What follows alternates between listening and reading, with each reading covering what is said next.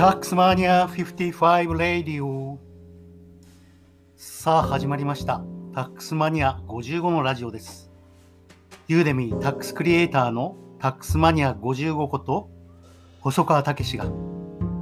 ユーデミーベストセラー講師を目指し税金の話。そして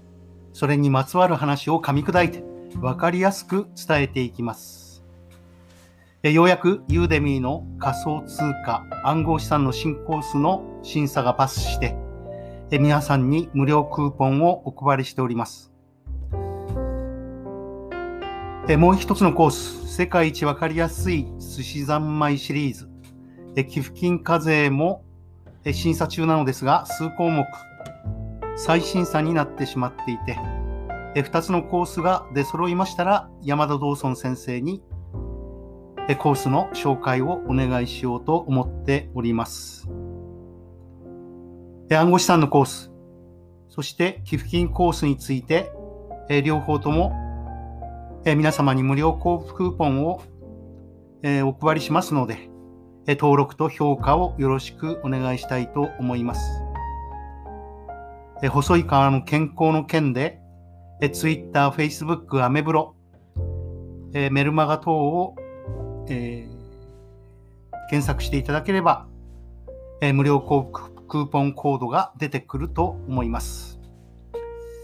えー、初学者を意識してお客さんの悩みを解決するような立場で、えお客さんが私の講座を受講後の姿を想像できるように、え最終的にはターゲットを絞ってビデオの制作を続けていきます。えー、ラジオも同じです。やりたいこと、好きなこと、得意なことばかり喋っていても、えー、お客さんには聞いてもらえません。お客さんのニーズに合うもの、えー、お客さんの悩みを的確につくものを選択して喋ろうと思います。え本日は、え調べた限り誰も喋っていないのかなと思う NFT の、え課税のお話、法人の含み益課税の限界についてお話したいと思います。第81回の今日は NFT の課税の話、ノンファンジブルトークンですね。この課税の話を法人の含み益課税に絡めてお話したいと思います。 non-fungible token は、えー、代替不可能なトークンと訳されていて、えー、語感がですね、 intangible asset、えー、無形資産ですね。これに非常に似ていることから、この用語が選ばれたと想像します。実際、 fungible が代替できるですから、それに non をつけて代替不可能なということで、唯一無二の価値があるということを示しているわけです。デジタルデータをブロックチェーン技術によって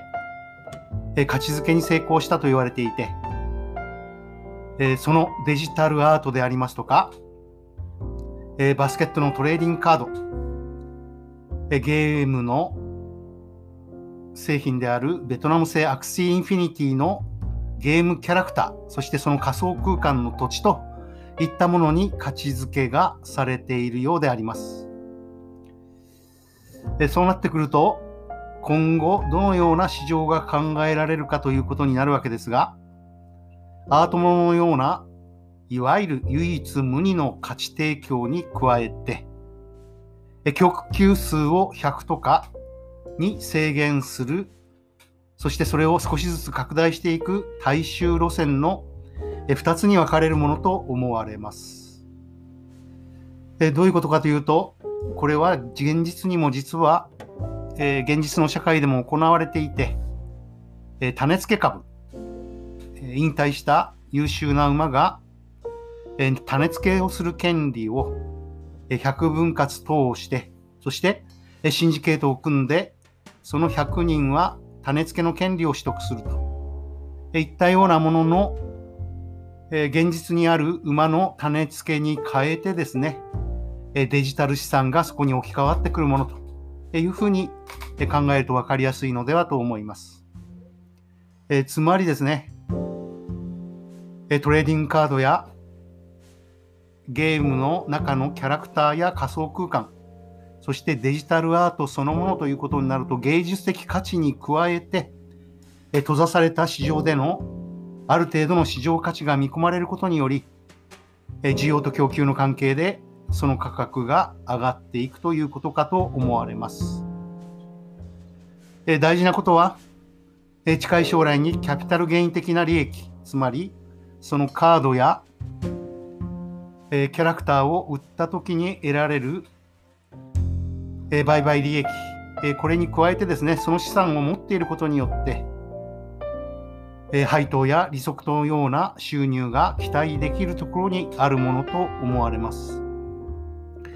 え思いつく限りお話をしていますと、そのキャラクター商品等が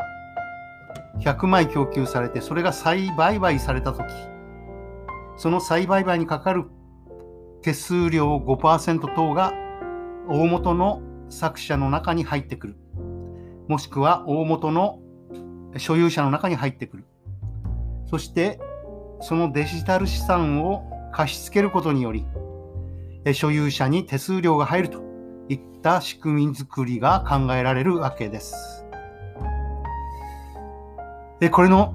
仕組みの構築には著作権の考え方がヒントになるものと思われます。ただ複製をするだけでありますともうその複製でどんどんどんどん複製物が広がっていってしまいますがそれに譲渡権や貸与権複製した上で譲渡しますよ複製した上で貸与しますよといった権利を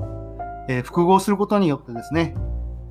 その著作権の著作物は、え、大元の著作権者がある程度のお金を得ることができるわけです。えつまり NFT は、え繰り返しになりますが、デジタルデータをブロックチェーンにより価値づけることに成功し、唯一の価値が証明されることにより供給を、制限していく。こういったものかと思われます。皆様の関心があるのは、これがどのように課税されるかだと思います。現在、含み益課税の対象になっているのは、法人だけで、含み益課税というのは、現実によらなくても期末で、え時価と取得価格、いくらで買ったか、そして市場でいくらか、これに差があれば、その差部分に課税されるという制度なんですが、法人であれば今、含み益課税がイーサリアムやビットコインのように活発な市場があることにより、時価評価が行われております。法人税、住民税、事業税を合わせると35%ぐらいですので、えまだまだ個人の最高税率55%に比較すると低いわけですが、そうは言っても売らなくても時価課税が起きてくるのが注意が必要ということです。そうすると現実に今申し上げたような NFT はどの場面で課税されるのかということになります。エイサリアム、ビットコインのような活発な市場がなければ課税は今のところされない。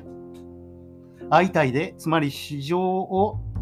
え通さずに誰かにその資産を売ってえ現金化したもの以外は課税されないということになるものと思われます。あ、そうか。イーサリアム、ビットコイン以外は今のところ課税されないのかと思われた方も多いと思いますが、活発な市場取引、これがキーワードになるわけです。そして、課税されない根拠に、えおそらくですね、イーサリアムから離れた暗号資産を基礎に置いていると。これは様々な理由でイーサリアムを使うと、一個一個の資産に 1, 1万円以上のえガス代がかかってしまうといったようなえ技術的な理由により、えイーサリアムから離れた暗号資産を基礎に置くことによって、その暗号資産がイーサリアム、このメインコインから離れれば離れるほど市場価値はなくなりますが、その閉ざされた市場では価値があるということだと思われます。えこのような方向性が本当に進んでいけば、エクサコイン詐欺のようなものの追放にもつながりますし、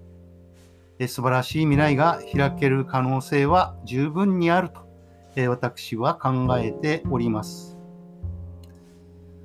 現在、金商法、金融証券取引法、商品取引法を根拠にした、いわゆる出国税。外国に行くときに持っている資産が1億円以上であれば、仮想通貨は今のところそれは対象外になっていて、持っている資産の中に仮想通貨は含まれず出国税の対象外というのが一般的ですので、今のところイーサリアム、ビットコインに加えて、今申し上げた non-fungible token も出国税の対象外になっているものと、このように思われます。お話の中で注意しなければいけないのは、いわゆるどうせ分かりゃしないから課税されないよという話と、えー、何らかの根拠をもとに、え出国税は対象外、えイーサリアムから離れた暗号資産を基礎に置いているから法人税の含み益の対象外、今のところと、えこのような根拠のある話とですね、えどうせ分かりゃしないから大丈夫だよという話とは、え全く違うというところをえ理解していただきたいと思います。え本日は NFT の課税の話、え法人税の含み益課税の限界のお話をさせていただきました。え聞いていて少しでも役に立つと思ったらハートマークをつけてください。そして何よりもコメントをいただけると非常に励みになります。えここがわからない、これはどういう意味ですかということでも結構ですし、え雑白な感想でも結構です。え皆様のハートマークと、え評価、コメントが私の励みになっております。タックスマニア55レディオ最後まで聞いていただきありがとうございました。